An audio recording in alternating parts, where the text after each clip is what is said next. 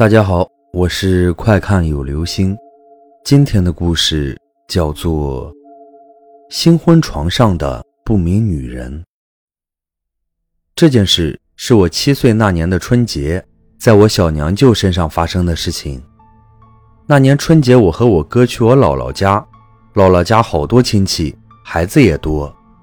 初三的那个晚上，姥姥家电视坏了，我们几个小孩子。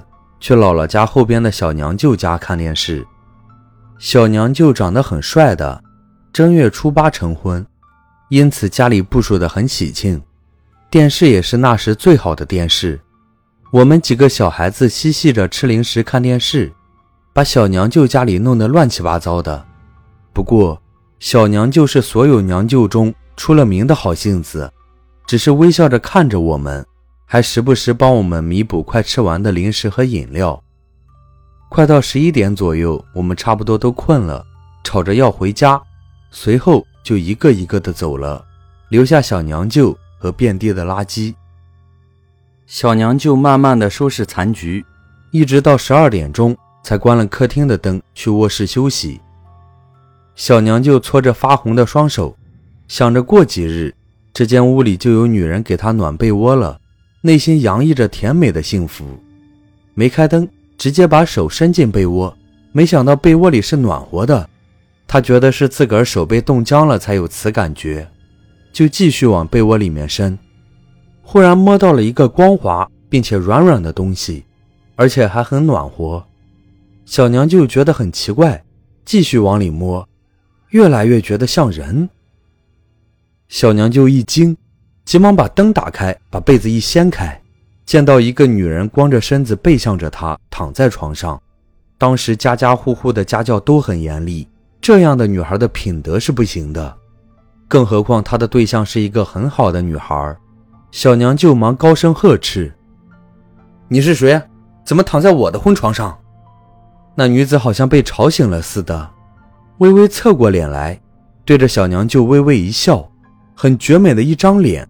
小娘就吓住了，眨眼的刹那，那女子已然是衣着整齐的站在床边，全身上下翠绕珠围，是个很漂亮的新娘子，并且是古装电视剧里的那种。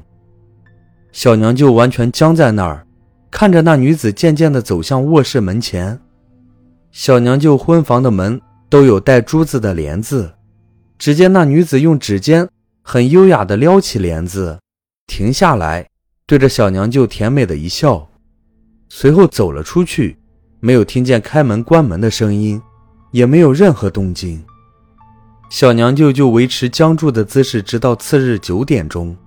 还是小姥姥觉得奇怪，自个儿的儿子一向全是六七点起床，不会超过八点，今儿怎么太阳都晒屁股了还没有起来？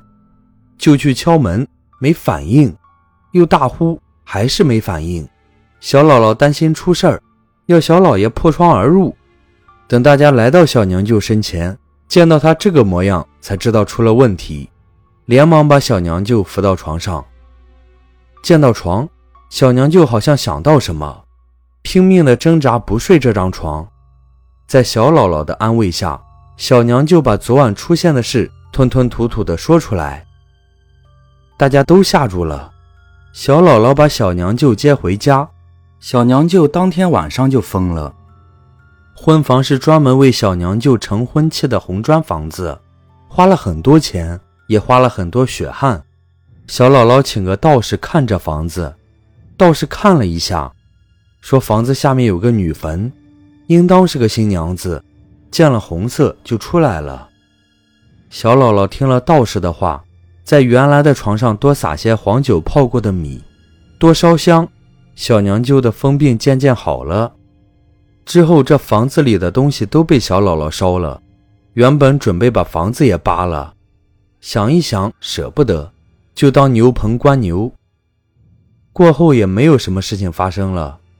每一次去姥姥家，见到姥姥家后面的房子里拴着牛，就有一些感慨。我在想，假如那天我们都乖一点，不让小娘舅忙到那么晚。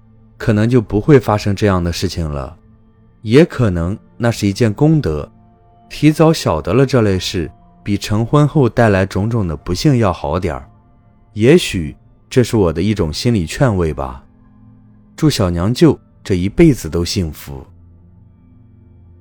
好了，这就是今天的故事。